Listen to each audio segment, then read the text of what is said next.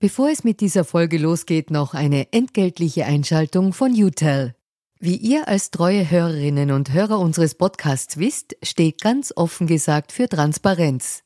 Transparenz, Fairness und Ehrlichkeit sind auch für unseren Werbepartner UTEL sehr wichtig. UTEL bietet Cloud-Telefonie und Rufnummern für Unternehmen und lebt das Wort Fairness wirklich. UTEL will nämlich ihre Kundinnen und Kunden durch Service binden und nicht durch Verträge, also sozusagen der Good Guy unter den Kommunikationsdienstleistern.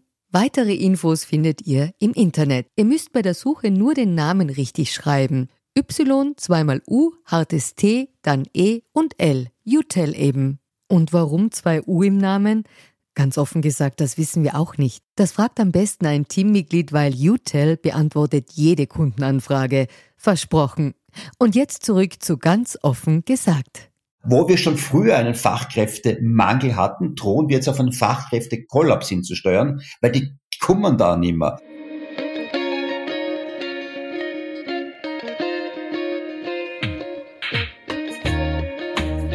Herzlich willkommen bei Ganz offen gesagt, dem Podcast für Politikinteressierte. Mein Name ist Stefan Lasnik und mein heutiger Gast ist Jürgen Pichler, Eigentümer und CEO des Medienunternehmens Rolling Pin. Mit ihm spreche ich über die Tourismus- und Hotelleriebranche, die besonders von der Corona-Krise betroffen ist. Wir reden über zu niedrige Entlohnung der mit Herzblut arbeitenden Mitarbeiterinnen und Mitarbeiter, Nachholbedarf bei der Gleichberechtigung und die Qualität der politischen Unterstützung in der Krise. Jürgen Pichler erzählt außerdem, woran berühmte deutsche Fernsehköche fast verzweifeln, wie aus der Krise neue Chancen entstehen und wieso in Österreich ein Facharbeiterkollaps droht. Doch bevor es losgeht, noch eine entgeltliche Einschaltung des Bundesministeriums für Landwirtschaft, Regionen und Tourismus. 81 Prozent der Österreicherinnen und Österreicher sind an Regionalität und regionalen Lebensmitteln interessiert. Sogar 88 Prozent sind überzeugt, mit dem Kauf regionaler Produkte kleine Betriebe zu fördern. Und damit liegen sie völlig richtig. Lebensmittel aus der Region überzeugen in vielerlei Hinsicht. Erstklassige Qualität, kurze und klimafreundliche Transportwege und Unterstützung der lokalen Wirtschaft. Die Initiative Das ist Österreich gibt Tipps und Tricks, wie ihr eure regionalen Einkäufe noch leichter gestalten könnt, auf welche Kennzeichnungen und Gütesiegel ihr achten solltet und liefert darüber hinaus interessante News aus der Branche. So könnt ihr auf dieser Website nachlesen, wieso der Kauf von 20 Prozent mehr regionalen Lebensmitteln 46.000 Arbeitsplätze sichert und 4,6 Milliarden Euro mehr regionale Wertschöpfung bringt. Als Nebeneffekt schont der Kauf regionaler Lebensmittel die Umwelt durch kürzere Transportwege und reduziert die Abhängigkeit von Importen. Auf der Website der Initiative Das ist Österreich könnt ihr euch auf einer digitalen Genusslandkarte einen schnellen Überblick verschaffen, wo es in eurer Nähe regionale Produkte zu kaufen gibt, ihr regionale Speisen konsumieren könnt oder welche Genusserlebnisse, wie zum Beispiel eine Schaukäserei, eure Region bietet. Das ist Österreich ist eine Initiative des Bundesministeriums für Landwirtschaft, Regionen und Tourismus und der Bundesländer. Alle Infos zu Das ist Österreich auf www.das-ist-österreich.at. Ist mit Doppel S. Den Link findet ihr auch in den Show Notes. Und jetzt zurück zu ganz offen gesagt. Ja, lieber Jürgen, herzlichen Dank, dass du dir die Zeit für dieses Gespräch nimmst. Ein Grundmotiv bei unserem Podcast ist ja Transparency is the New Objectivity. Und in diesem Sinne ähm, beginnen wir unser Podcast immer mit der inzwischen traditionellen Transparenzpassage, in der wir kurz erläutern, woher wir uns kennen, warum wir uns wie in diesem Fall duzen und eben auch die Frage, ob du in Parteien oder Vorfeldorganisationen tätig bist oder warst. Zuerst, woher wir uns kennen. Wir kennen uns aus einer Zusammenarbeit, weil unser Podcast-Unternehmen Missy Link euch beim Start eures Podcasts äh, Rolling Pin Talks begleiten durfte. Wir haben uns aber noch nie persönlich gesehen, äh, arbeiten jetzt aber schon sehr gut zusammen und, äh, und da haben uns auch schon sehr gut unterhalten. Ich würde sagen, wir sind eine typische Corona-Bekanntschaft. Absolut. Also wenn Corona etwas äh, Gutes hat, dann so etwas, dass man sich sonst so nicht kennengelernt hätte wahrscheinlich. Und dadurch, obwohl wir nie live auf ein Bierchen waren, äh, hat sich eine gute Freundschaft entwickelt und freue ich mich sehr, dass es heute klappt. Ja, danke, dass du dir die Zeit nimmst. Äh, ich freue mich dann schon sehr drauf, wenn wir dann persönlich ein Bierchen zwitschern können, aber da werden wir noch ein bisschen warten müssen, aber zu der Frage kommen wir vielleicht eh noch später. Ähm, jetzt nur zu dem Punkt, ob du für politische Parteien oder Vorfeldorganisationen tätig bist oder warst. Äh, nein, ich wäre auch nicht dafür geeignet. okay, das war jetzt dann gleich interessant zu wissen, warum nicht geeignet? Du, äh, ich bin ein typischer Unternehmer. Das heißt, äh, ich habe ja jetzt dann im Zuge von ein paar Aktivitäten mit dem Tourismusministerium Rettet die Gastro Einblicke erhalten. Äh, äh, und es ist ein, ein hartes Geschäft. Als Unternehmer bist du eher gewohnt, dass man sagt, wir gehen jetzt links und dann wird links gegangen. Das funktioniert nicht ganz so äh, in der Politik. Und als Unternehmer ist man gewohnt, schnell umzusetzen. Und da bin ich drauf gekommen, das ist von vielen Parametern abhängig der Politik und darum wäre ich, glaube ich, der schlechteste Politiker, den es gäbe. Ich glaube, das ist auch ein Grund, warum viele Unternehmer, äh, wenn sie sich berufen fühlen, die Politik zu gehen, irgendwann einmal aufhören damit, relativ schnell, weil sie sehr frustriert das Handtuch werfen. Ja, dadurch wird halt die Qualität in der Politik wahrscheinlich auch nicht besser, fürchte ich. Ja, gut, lassen wir es einmal so stehen. Ähm, steigen wir in unseren Podcast ein, in unsere heutige Folge. Es gibt ja niemanden, der von der Corona-Krise nicht betroffen ist, sei es beruflich oder privat. Nach meiner Einschätzung gibt es aber gewisse Branchen und Bereiche, die noch viel stärker betroffen sind. Ich denke jetzt zum Beispiel an den ganzen Gesundheitsbereich, aber eben auch, und das ist unser heutiges Thema, sehr stark an die Gastronomie und Hotellerie. Jetzt fangen wir zuerst vielleicht mit deinem eigenen Unternehmen an. Äh, du betreibst ja ein großes Unternehmen in dieser Branche. Wie geht's denn euch? Du, äh, also kurz zu uns, wir haben vor 18 Jahren gegründet, heute wird man Startup sagen, damals waren wir nur beseelt von einer Idee und haben kein Geld gehabt und waren in einem Kellerbüro äh, und wollten ein Gastromagazin machen, ein Online-Portal äh, äh und, und haben es geschafft aus dem Keller raus, sind heute Marktführer mit Rolling Pin in dem Segment Gastronomie, Hotellerie. Und wir haben uns vor Jahren äh, schon sehr breit aufgestellt, so nach dem Motto, wenn etwas sein sollte. Also wir haben eine große Jobplattform für Stellen äh, in der Gastronomie und Hotellerie, wir haben ein Printmagazin, wir machen viele große Kongresse, äh, wir sind in Österreich, in Deutschland äh, und in der Schweiz ansässig, machen unser Geschäft dort. Wir haben es breit aufgestellt, sollte einmal etwas nicht funktionieren, dann geht das andere gut, ja. ich kann mich noch genau erinnern, es war Freitag, der 13. März, wo wir verstanden haben, äh, jetzt dann geht einmal eine Zeit lang gar nichts bei uns. Also bei uns ist Windstille. Ich muss auch dazu sagen, wir, wir arbeiten seitdem, äh, den ersten Lockdown haben wir auch durchaus paralysiert verlebt, äh, aber wir arbeiten seitdem äh, wie die Wahnsinnigen. Äh, ich glaube, ich habe noch nie in meinem Leben so viel gearbeitet, ich habe in meinem Leben noch nie so wenig verdient wie jetzt. Dann. Äh, das heißt, bei uns ist komplette äh, Funkstille. Natürlich Stellenserat in der Gastronomie, glaube ich, brauche ich da nicht erklären. Äh, die ganzen Industriekunden, wie wir sie nennen, die ganzen Lieferanten wie Metro und, und, und Red Bull, die haben natürlich auch äh, nicht unbedingt jetzt ein Geschäft. Das heißt, die sind auch, nehmen wir es mal, zurückhaltend. Äh, und über Events und Kongresse brauche ich da auch nichts sagen. Äh, ähm, äh, äh, da ist auch Funkstille. Das heißt, uns hat es komplett von einem Tag auf den anderen von 100 Prozent äh, äh, auf, auf null runter revidiert. Und das war schon äh, äh, äh, eigenartige Zeit, weil wir das noch nie erlebt haben. Ja, man schwankt hier der Markt oder dort geht's äh, besser und schlechter, aber wir international verschiedene Bereiche in, in, dem, in dem Segment, wo wir tätig sind, von 100 auf 0. Und das war schon äh, für uns auch äh, ein Thema, was tut man jetzt? Weil es gab kein, kein Ziel. Es, ich habe immer verglichen, wenn du äh, fliegst äh, und du bist in einer Nebelsuppe, du weißt aber nicht, wann du landen darfst, das hat uns eigentlich wahnsinnig gemacht. Und das hat uns schon, die ersten zwei Wochen, sind wir schon wie die Wahnsinnigen im Kreis gerannt. Ja. ja. Ich finde ja interessant, weil das habe ich schon von vielen Unternehmerinnen und Unternehmern gehört. Man plant ja vieles, man macht ja Szenarien und man überlegt sich, so wie du jetzt geschildert hast, verschiedene Geschäftsfelder. Und ich, auch in meinem, meinen Unternehmen war es so, das Wort Pandemie ist in keinem einzigen Szenario vorgekommen.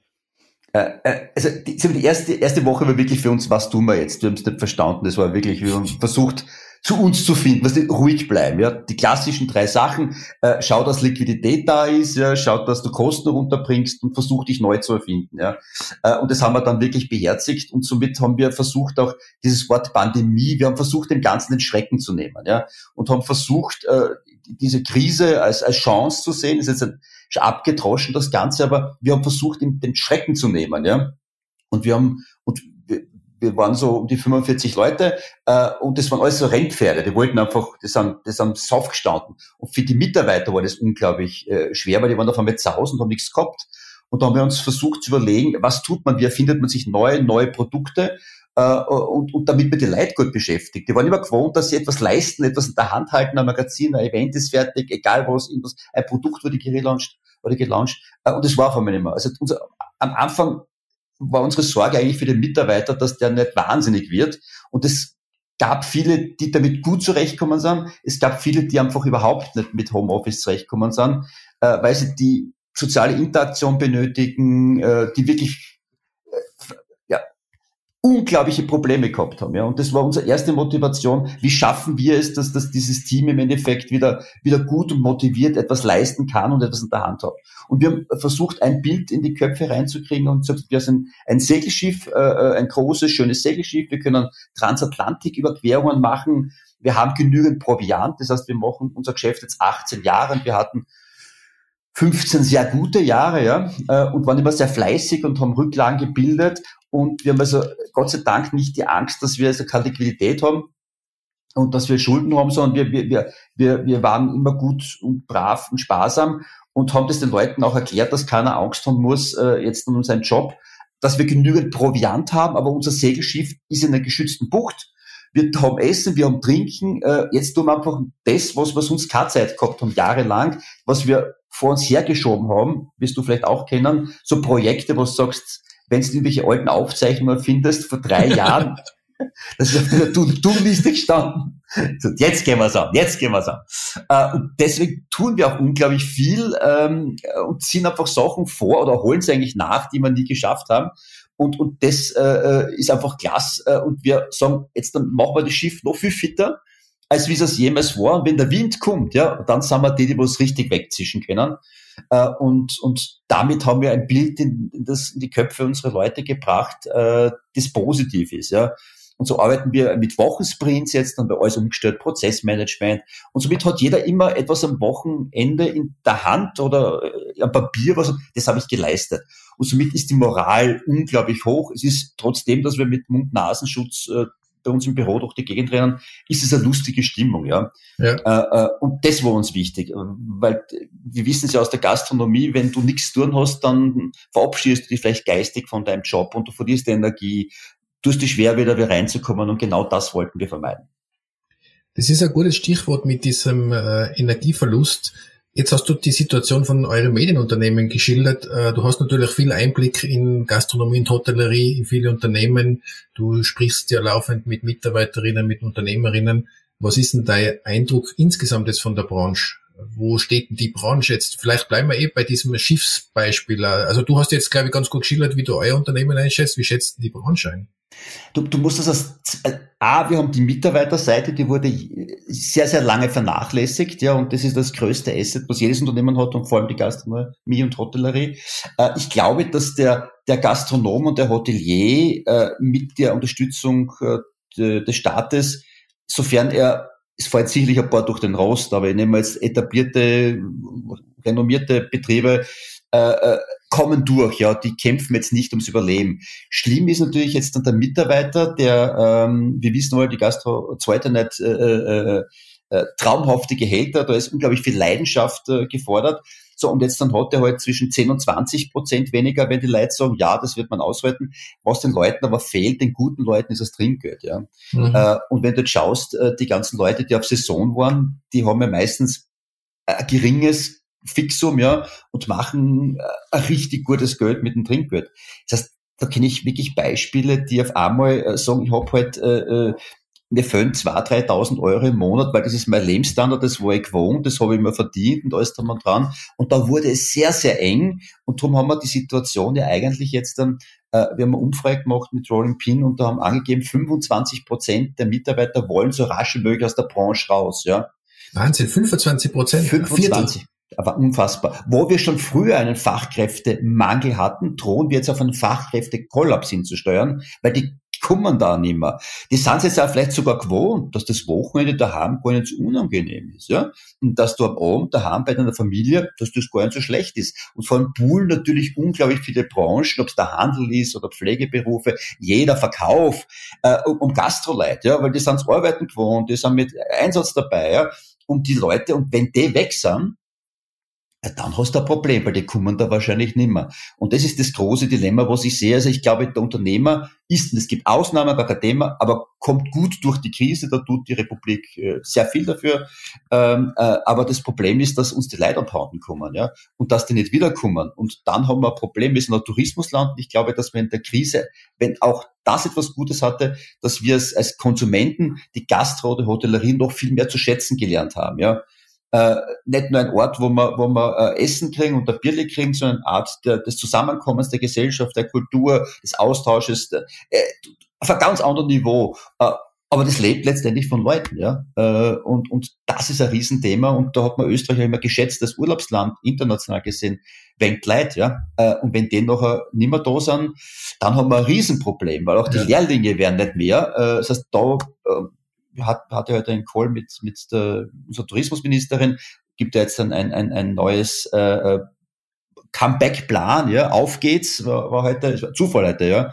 Äh, äh, und da wollen sie jetzt dann, haben das wirklich begriffen und möchten hier, äh, müssen und werden, hoffentlich tun sie es auch, ja, dass es hinten rauskommt, Gas geben, damit wir keinen Kollaps haben und noch irgendwann noch mehr Gastro haben, die es vielleicht gar nicht mehr gibt, ja.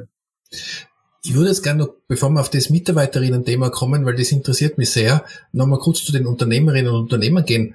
Das heißt, wenn jetzt deine Einschätzung ist, dass Betriebe, die davor stabil waren, du hast heute das Wort Rücklagen schon verwendet, die die letzten Jahre ordentlich gewirtschaftet haben, kommen deiner Einschätzung nach durch diesen Sturm durch. Dann gibt's aber noch wahrscheinlich zwei andere Gruppen, nämlich die, die gerade eröffnet haben oder die gerade investiert haben und noch eben nicht zum Beispiel so wie ihr 15 gute Jahre hattet und auch die, die vielleicht davor schon, ich sage jetzt, äh, das ein bisschen flapsiger Vorerkrankung gehabt haben und natürlich die so eine Krise dann besonders trifft. Ist, wie, wie schätzt du das ein? Ja, du hast äh, vollkommen recht. Also die Gesunden, davon gibt's welche, ja. Und man muss auch sagen, die ganze Gastronomie und Hotellerie hat einen permanenten Verbesserungsprozess. Äh, Ob es jetzt an die ganzen Ferienhotellerie, Tirol, Vorarlberg, Salzburg, da wird jedes Jahr was Neues investiert, gemacht, äh, aus, aus eigenen Antrieb, aus Konkurrenzgründen, äh, äh, äh, die steigen auf die Investitionsbremse, so okay, ja, ja, wir, wir, wir tun halt einfach nichts und dann, wie du richtig sagst, gibt es den jungen Unternehmer, der mit dem letzten Netsch äh, äh, ein kleines Restaurant oder Café oder was über Gasthäusl aufgemacht hat. Und da ist es wirklich eng, ja. Und, und wir wissen alle, dass halt die, die, die Deckungsbeiträge der Gastronomie und Hotellerie ja mit viel Glück sind die zehn Prozent vom Umsatz, ja, mit viel Glück, ja. Äh, und da ist es eng, ja. Und wenn du schon angeschlagen warst, dann ist es jetzt dann, glaube ich, der Todesstoß, ja. Jetzt kann man sagen, ganz hart formuliert, ja, es ist ein natürlicher Auslese, ja. Äh, und ich glaube, da bedarf und das ist okay, es ist bedarf eines Umdenkens, weil du, wirst auch öfters in Amerika gewesen sein und Freunde haben, wenn du auf die Schnauzen fällst, bist du auf die Schnauzen gefahren, das macht rein gar nichts. Das ist ja eine Auszeichnung, wenn du da mal unten warst, dass du wiederkommst. In Österreich ist das nach wie vor also ein, ein Keinsmal, da kommst du nicht mehr weg. Und ich glaube jetzt dann mit dem Insolvenzrecht und alles drum und dran, tut sich vieles. Das heißt, wenn jemand hinfällt, äh, dass der auch wieder aufstehen kann, schnell wieder. Äh, aber natürlich bleibt immer das, äh, na, der ist pleite gegangen. Ich glaube, da bedarf es eines Umdenkens. Und da muss man halt sagen, es ist kein Geschäft mehr, es geht sich nicht aus. Und du kennst ja auch diese kleinen Unternehmer, die halt noch äh, die, die, die Eigentumswohnung von der Oma vielleicht auch noch belasten. Ja? Und das darf es nicht sein. Ja? Ja. Man muss es kaufmännisch sehen, trotz aller Leidenschaft für diesen wunderschönen Beruf. Du hast ja im vergangenen Jahr auch äh, unter anderem in deinem Podcast äh, Rolling Pin Talks mit sehr bekannten deutschsprachigen Protagonistinnen und Protagonisten gesprochen. Ich zähle ein paar auf, Frank Rosin, Christian Rach, Tim Melzer, Tim Raue, Roland Trettel oder die Haya Molcho. Also ich würde sagen, die Creme de la Creme der Branche. Was hast denn du aus diesen Gesprächen mitgenommen? Was ist da in Erinnerung geblieben? Ja, wir sind ja, dieses Podcast-Thema war ja ein wunderbares Beispiel. Ich glaube, ich mit dem Podcast-Thema ging ich schwanger seit vier, fünf Jahren. Wie das Thema kam, so, das machen wir. Wir machen einen Podcast, ja. Gemacht haben wir erst dann, wie diese Krise losging und dank deiner Hilfe, du, bitte hilf uns, äh, äh, dass das gescheit wird. Äh, alle die genannten, ob es der Trettel ist, der Raue, der Melzer, die Haier, Molcho und so weiter, Matthias Winkler, die sind Freunde, ja. Jetzt sind wir 18 Jahre in dem Geschäft, das heißt, man kennt sich auch persönlich und sehr gut. Und das war für uns, äh, die ersten Podcasts, war das ein gegenseitiges, wir wissen selber nicht, wie es weitergeht und wir, wir reden einfach, wir sind ja auch Betroffene. Wenn du das die alle hernimmst, äh, ein Melzer, der hat auch 300 Mitarbeiter, ja. Äh, äh, Raue hat sieben Restaurants, sind alle zu. Das, das, da, da redest du mit einem Betroffenen, aber einem betroffenen Freund. Äh, und das ist sehr, sehr gut angekommen, weil wir, wir konnten auch keine Antworten geben, aber diese Überlegungen von Menschen, muss man auch sagen, die sich mit anderen Menschen wieder umgeben, weil als normaler Gastronom hast du halt nicht die Möglichkeit, dass du mit einem Insolvenzberater sprichst und mit dem und mit dem und mit dem oder Unternehmensberater. Und das war spannend, äh, weil all diese, diese, die Haya Molch hat erzählt, dass sie ja einen, einen Coach genommen haben, äh, wie, wie, wie untereinander, weil die Stimmung schon schlecht war, wie, wie können sie sich als Familie gegenseitig stärken. Und ich glaube, es hat vieles Gutes draußen getan. Es war unglaublich persönlich. Also das war, äh, äh du hast manchmal zehn Sekunden hast du den anderen nicht gehört, weil er halt geschluckt hat, weil er, weil er mhm. gewusst hat, äh, es wird auch eng, ja. Das sind ja, ich muss auch sagen, äh, Österreich zu Deutschland, was die Unterstützung betrifft, die Gastronomen, äh, es ist eine ganz andere Welt. Der Deutsche schaut voller, voller, voller Neid nach Österreich. Äh, ich kenne Gastronomen, die warten noch immer auf Dezember und Jänner Auszahlungen. Ja, jetzt haben wir April. Und da reden wir dann von ein paar hunderttausend Euro. Und wenn du dort auch keinen Kredit kriegst, dann stehst das Wasser nachher wirklich über der Nase. Und da ist der Österreicher, so kann man natürlich über alles noch sagen, kann es besser werden aber viel besser da als, als der Deutsche, weil der Deutsche halt viel bürokratischer die Regierung äh, handhabt, als wie die österreichische Regierung, was die Unterstützung betrifft. Aber um die Frage schnell auf Sie beantworten, äh, es war unglaublich, es war befreiend, es war ein bisschen Gesprächstherapie, die Zahlen sind nicht wunderbar nach oben gegangen, weil es eine ganz andere Art von Podcast war. Es war ein bisschen äh, äh, Selbsthilfetherapie, ich kann mich erinnern, äh, äh ich habe mit dem Tim Raue, und Tim ist ja wirklich ein alter, langer Freund von mir, wir haben nebenbei eine Flasche Wein getrunken, jeder, und zum Schluss haben wir beide einen richtigen Sitzen gehabt. Ja? Aber weil es dann einfach emotional wurde. Äh, ja, auch der Tim Melzer war sehr emotional, finde ich. Ich meine, der ist immer emotional, aber in dem Fall war es jetzt äh, emotionale Betroffenheit von der Krise du, du hast wirklich gemerkt, wie sie manchmal schlucken und, und, und mit Tränen ringen, ja. Und sie sitzen alle im gleichen Boot, auch wenn sie jetzt bekannter sind im Fernsehen, sind sie normale Menschen, sind normale, äh, mit privaten Problemen und mit Sorgen für ihre Familie, ja. Und für ihre Firma und für ihre Mitarbeiter. Also es war äh, sehr, sehr emotional und, und dann habe ich irgendwann mal aufgehört, so nach dem, weiß sechsten, siebten Mal, so jetzt wollen wir nicht mehr darüber reden, weil das Thema war erzählt.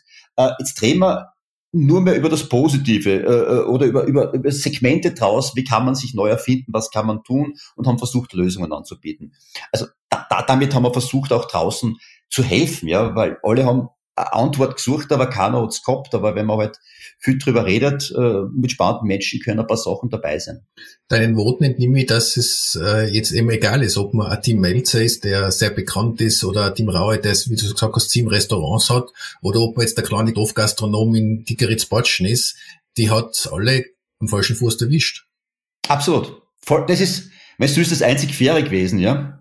Äh, und natürlich, jetzt die Namen, die du genannt hast, die haben halt ein paar hundert Mitarbeiter, was man jetzt sieht auf der Payroll. Da tut sich vielleicht ein kleiner Familienbetrieb, kenne solche, äh, die gut situiert sind, was die Mama, Papa, Schwägerin arbeiten mit viel, viel leichter, als wenn du sagst, okay, du hast eine Verantwortung für, für 200, 300 Leute und du, und in Deutschland ist es wirklich so, dass die Mitarbeiter dort nur 60 Prozent von ihrem Gehalt bekommen. 60, ja plus das Trinkgeld fällt. Also du, da fällt sicher 50 Prozent seit Monaten, ja. Und das tut dann wirklich weh in der Taschen jedes Mitarbeiters, wenn du davon nur 50 Prozent hast, bei wahrscheinlich gleichen Kosten. Ich möchte keine Miete zu einem München oder in Hamburg oder in Stuttgart, ja. ja. Äh, äh, das sind andere Dimensionen. Äh, also da ist, ist viel, und das ist denen sehr nahe gegangen, weil auch wenn sie jetzt dann, was ist wieder rau im Wälzer nimmst, diese harten Hunde in Kitchen Impossible, das sind die weichsten Typen im Herzen, die du dir vorstellen kannst, die sich unglaublich äh, um ihre Leute kümmern. Und das, das ist wirklich nahe gegangen, ja.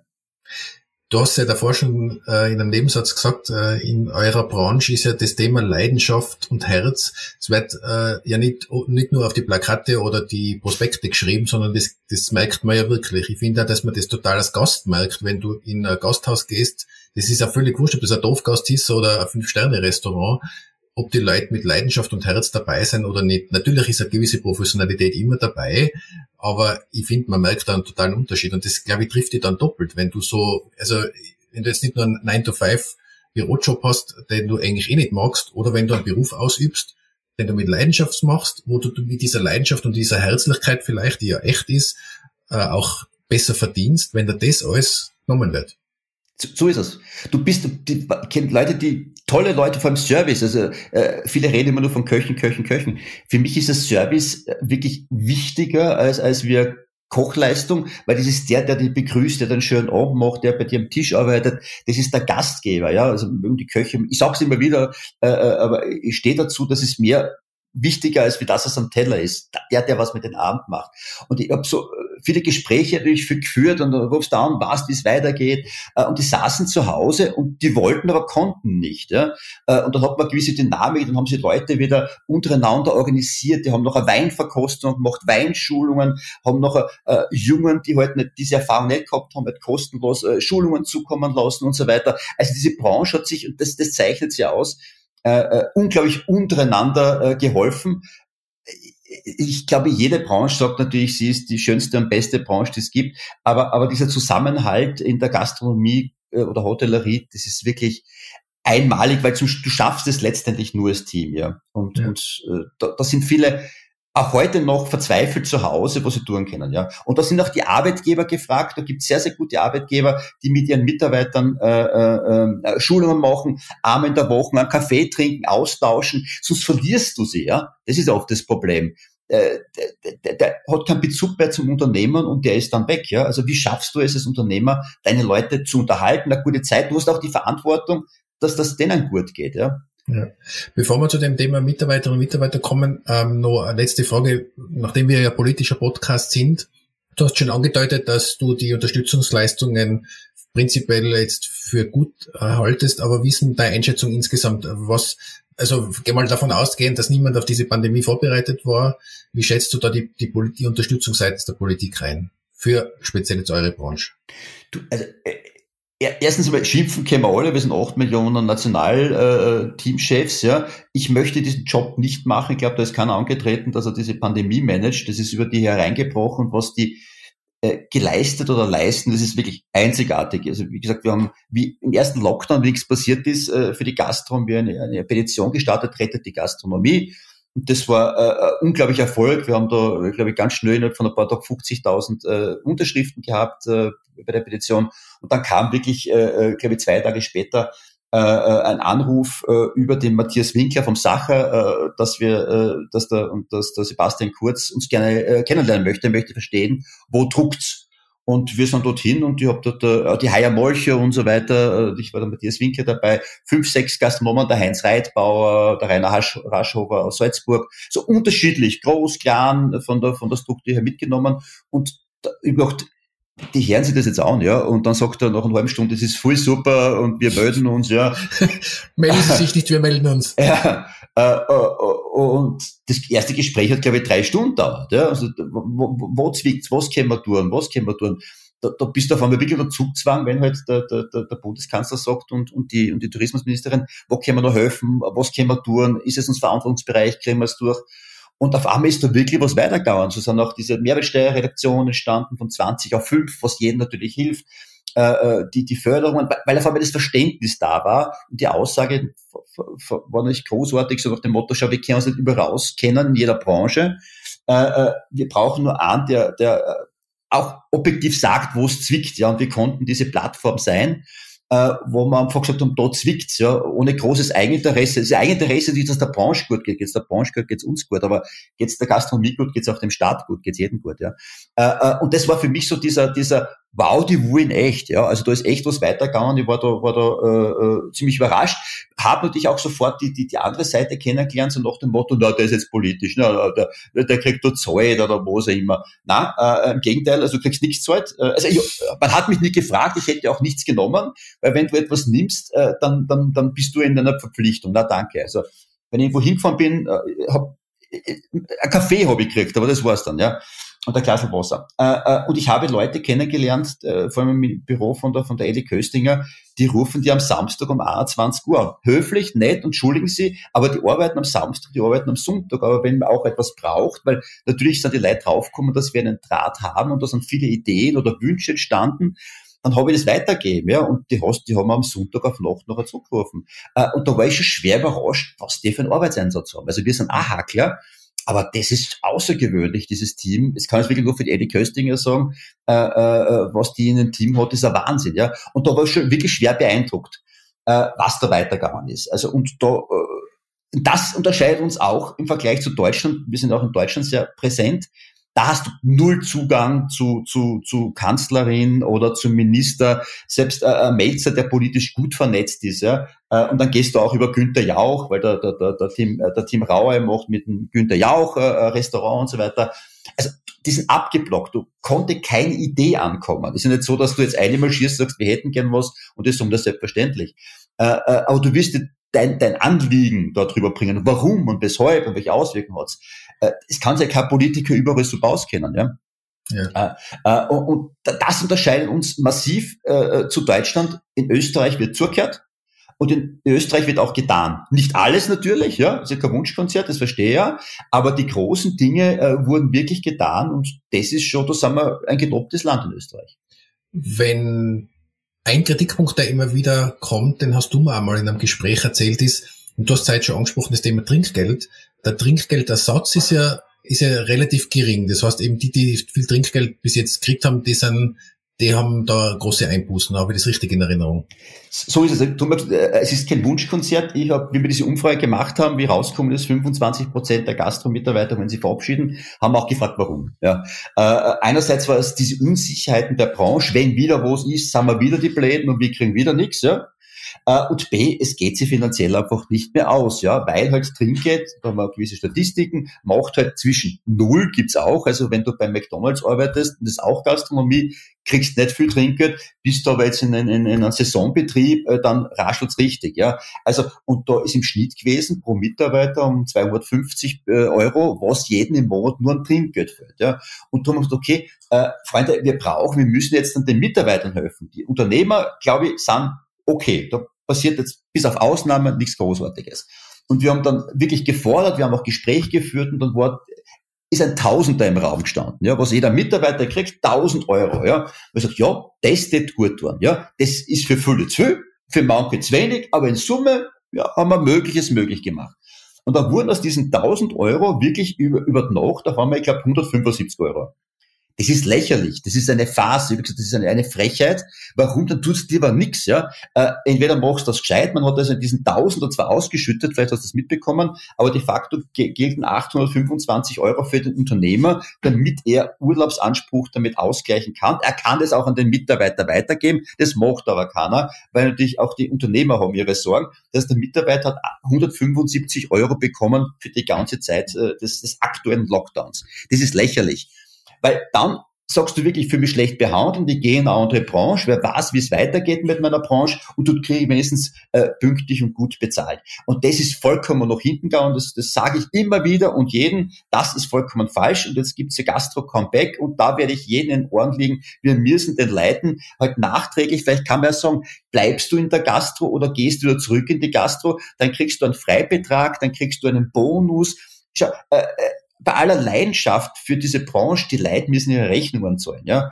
Und warum äh, gibt's immer weniger Mitarbeiter in der Gastro? Weil halt einfach nicht gut zahlt wird. Warum wird nicht gut zahlt? Weil halt äh, das Essen und das Trinken jetzt vergleichs mit, mit zu Frankreich äh, äh, die Hälfte kostet. Ja? Und wenn du als Unternehmer nur wenig einnimmst, kannst du auch wenig zahlen. Das heißt, aber wir können jetzt nicht den Gast dazu nötigen, so jetzt ist das Doppelte, damit wir alle happy sind. Das ist eine Kultur in Frankreich und in verschiedenen Ländern. Das wird bei uns wahrscheinlich ein, zwei Generationen dauern, hoffentlich nur, damit wir hinkommen. Aber du musst die Leute fair zahlen. Trotz aller Leidenschaft, die Leute müssen sagen, ja, weil wann geht man auf die Ölbohrinsel arbeiten, wenn du da gutes Geld kriegst, ja? ja. Äh, ähm, jetzt kann man nicht, weiß, nicht weil es dort schön ist. Nein!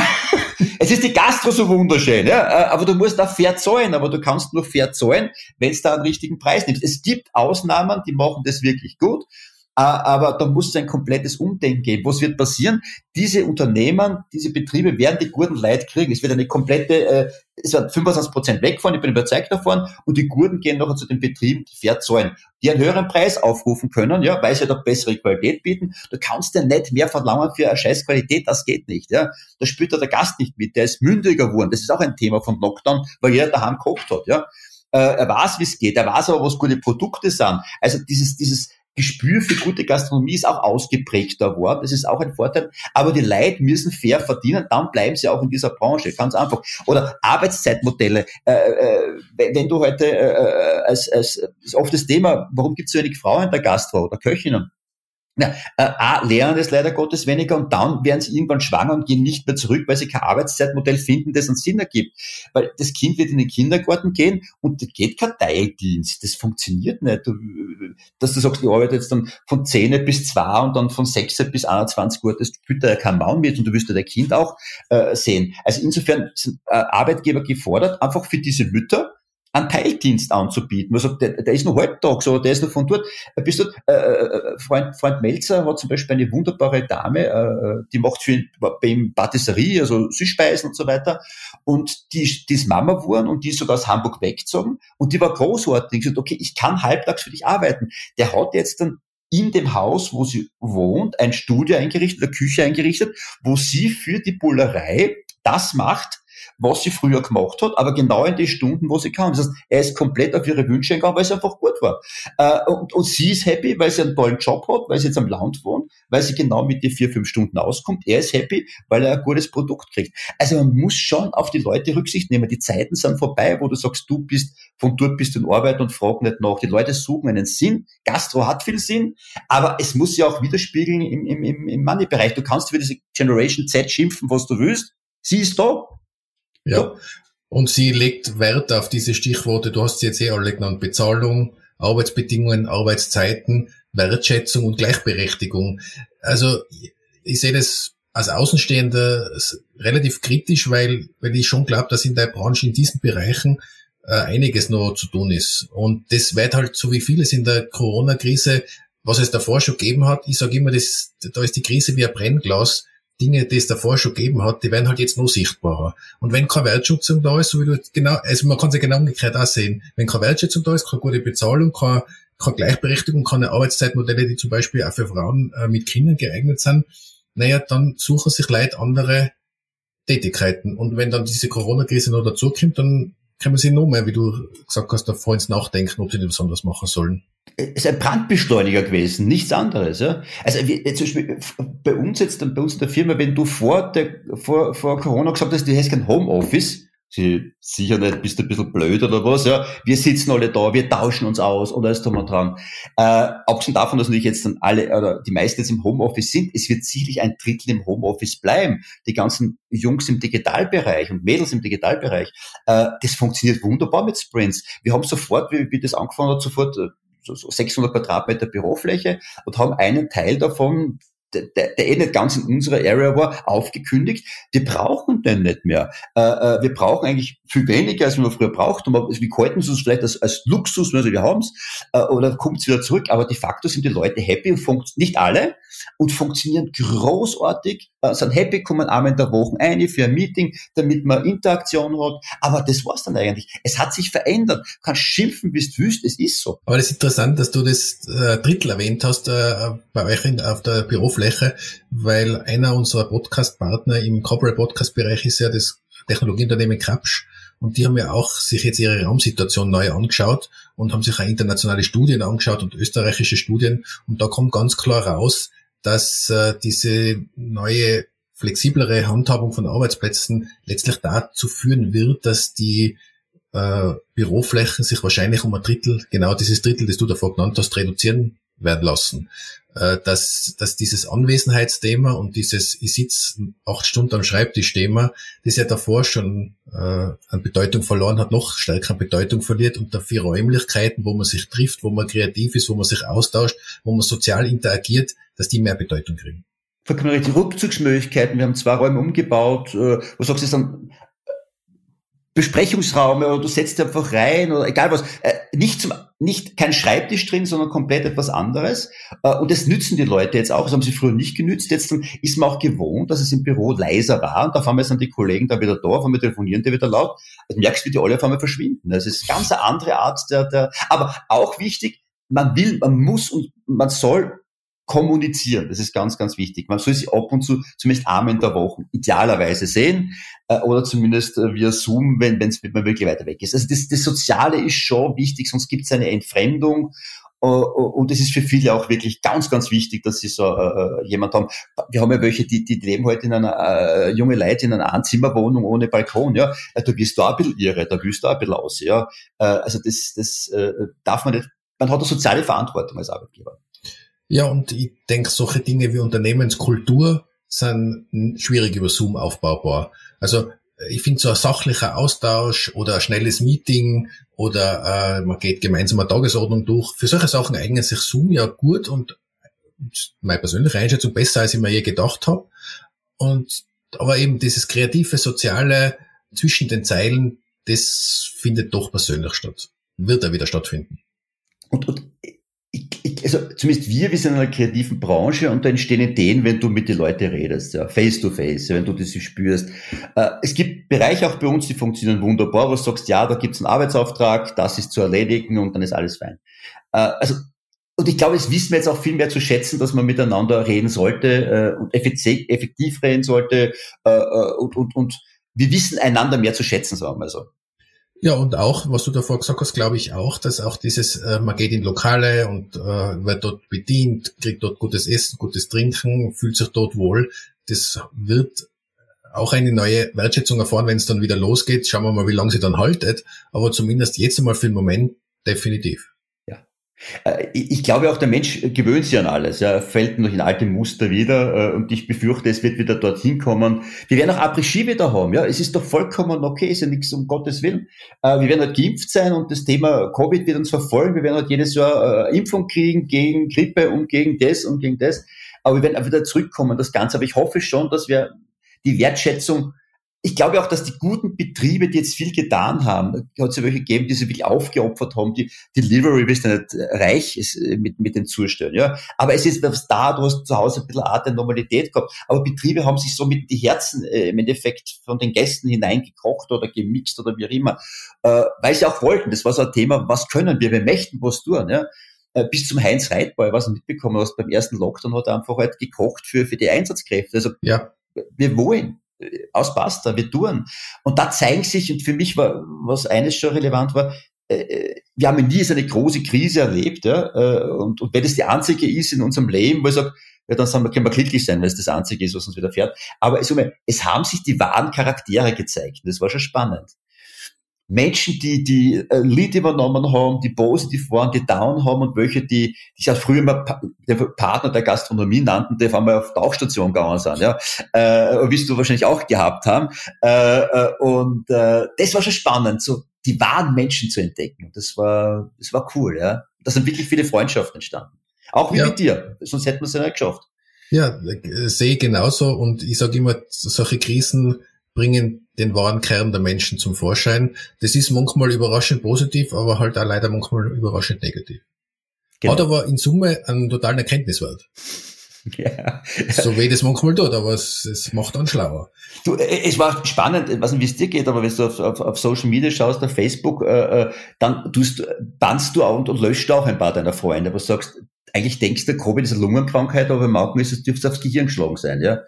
Also, äh, ja, es ist tatsächlich so, dass man, dass ich bestimmte Dinge einfach so nicht nachvollziehen kann und mir auch wirklich schwer tue, mich damit zu beschäftigen, dass ich es lieber auf die Seiten stelle, ja. Weil das, weil es einfach auch vielfach sinnlos ist, versuchen drüber zu reden oder versuchen jemanden von etwas zu überzeugen. Und das ist schade, aber auf der anderen Seite ja, wenn man dann, wenn man dann ein bisschen nachschaut oder nachdenkt, kommt man drauf, dass da eigentlich immer schon ein bisschen komisch bis die Situation eine komische war und jetzt ist sie halt transparent. So ist es.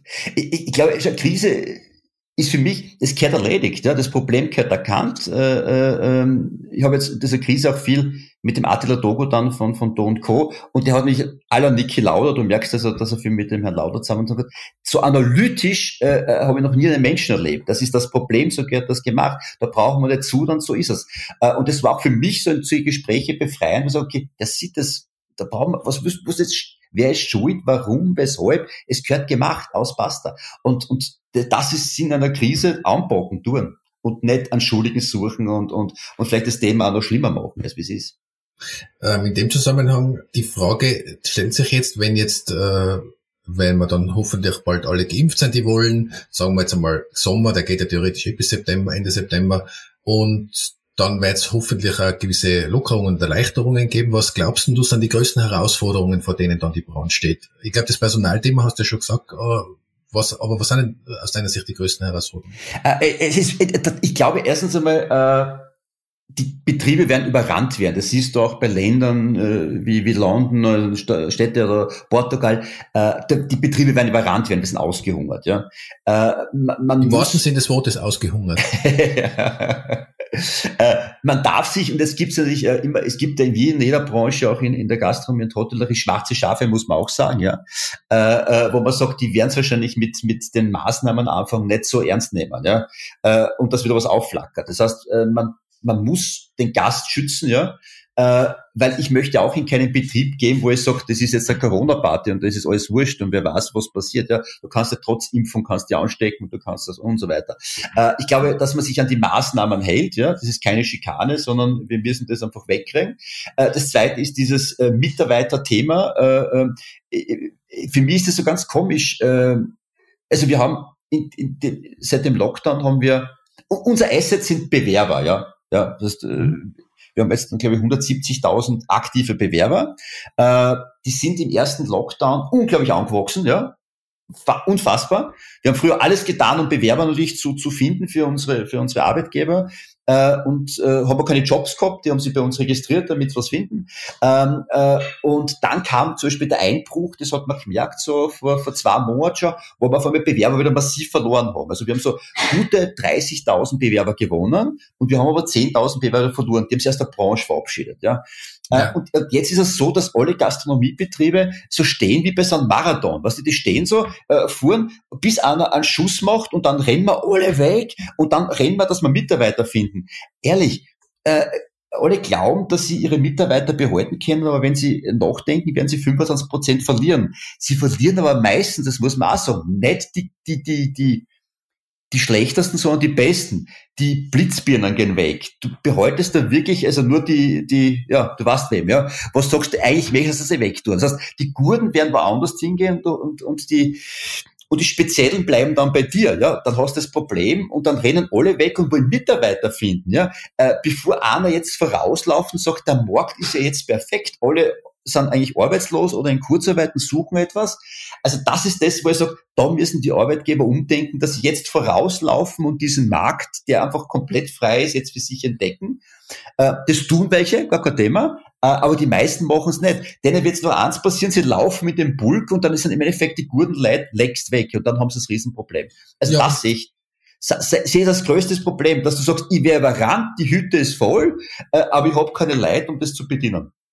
Und die Chance, dies an diesen Stellschrauben zu drehen, die wir davor aufgezählt haben, Bezahlung, Wertschätzung, Arbeitsbedingungen, Gleichberechtigung und so weiter, das sind ja große Schrauben, an denen man da drehen muss. Das wird jetzt nicht so schnell gehen, oder? Und eins möchte ich auch noch bestätigen, was du davor gesagt hast, dass man dass äh, Menschen, die in der Gastronomie erfolgreich waren, auch in anderen Bereichen sehr beliebt sein, kann ja als Arbeitgeber nur bestätigen, wenn jemand diese Jobs gut macht, dann sind sie in der Regel als auf dem, sage ich, auf dem Arbeitsmarkt sehr, sehr begehrt. Und das wird nur, die, das, wird nur das Problem noch verschlimmern. Ja.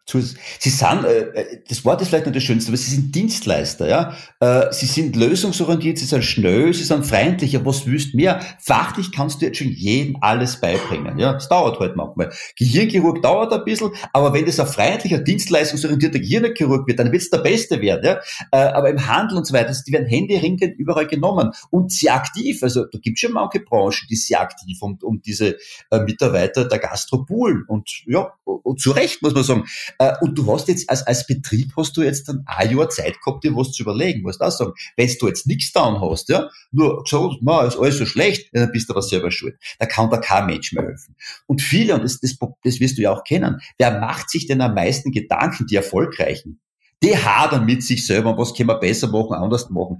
Der, der nicht erfolgreich ist, der war es immer früher schlecht und ich war schon schlecht und wird auch schlecht sein. Ja, Das ist vielleicht die natürliche Auslese, denen kann man nicht helfen. Ja, Aber wenn du mit den äh, guten Hoteliers, den guten Gastronomen redest, welche Gedanken sie dir machen, was die leisten, äh, sagst du, bist unfassbar. Ihr seid in der normalen Branche am Lichtjahre schon voraus mit dem. Ja. Wir kommen langsam zum Abschluss. Äh, jetzt gehen wir davon aus, dass wahrscheinlich meiner Vermutung nach Mai, Juni werden, werden Lockerungen möglich sein, wenn einmal eine bestimmte Durchimpfungsrate da ist. Äh, da würde mich natürlich dann interessieren, also wenn die Lokale und Hotels wieder aufsperren, wo werden die da erster Besuch dich hinführen?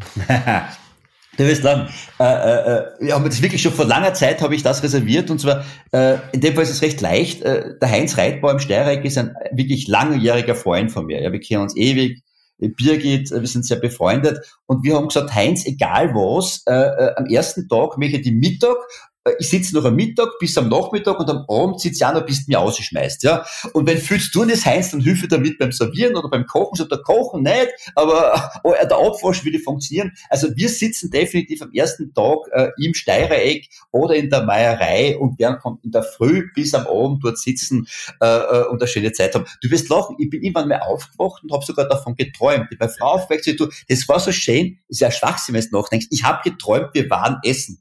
Und das war so schön, aber in Heinz in der Früh noch angerufen und du, das wäre so schön. Also wir werden im Steirereck ganz gemütlich das große Menü essen, der Meierei an, an, an Kaiserschmoren, ein bisschen an Käse. Es ist ja wurscht, was ist, Hauptsache endlich mal was Gescheites wieder unter Leid und, und, und ah, auf das freuen wir uns ungemein. Ja, wenn du das so erzählst, dann kriegt man total Lust drauf und kann jetzt dann auch kaum erwarten, dass es wirklich so weit ist. Also mir geht's ja, mir geht's ja da ähnlich.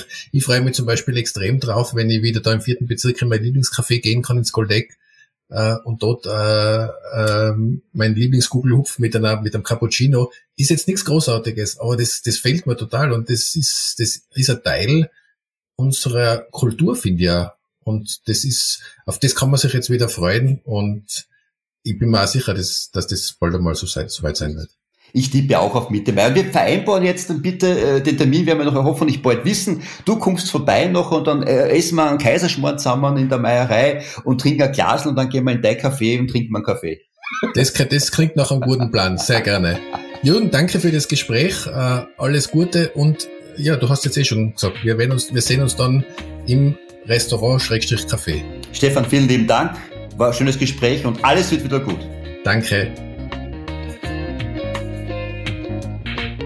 Das war die heutige Folge von Ganz offen gesagt. Wir freuen uns, wenn ihr unseren Podcast abonniert und weiterempfehlt, uns auf Twitter oder Facebook Feedback gebt und uns in euren Podcast-Apps mit 5 Sternen bewertet. Zum Abschluss möchte ich euch noch einen anderen Podcast empfehlen.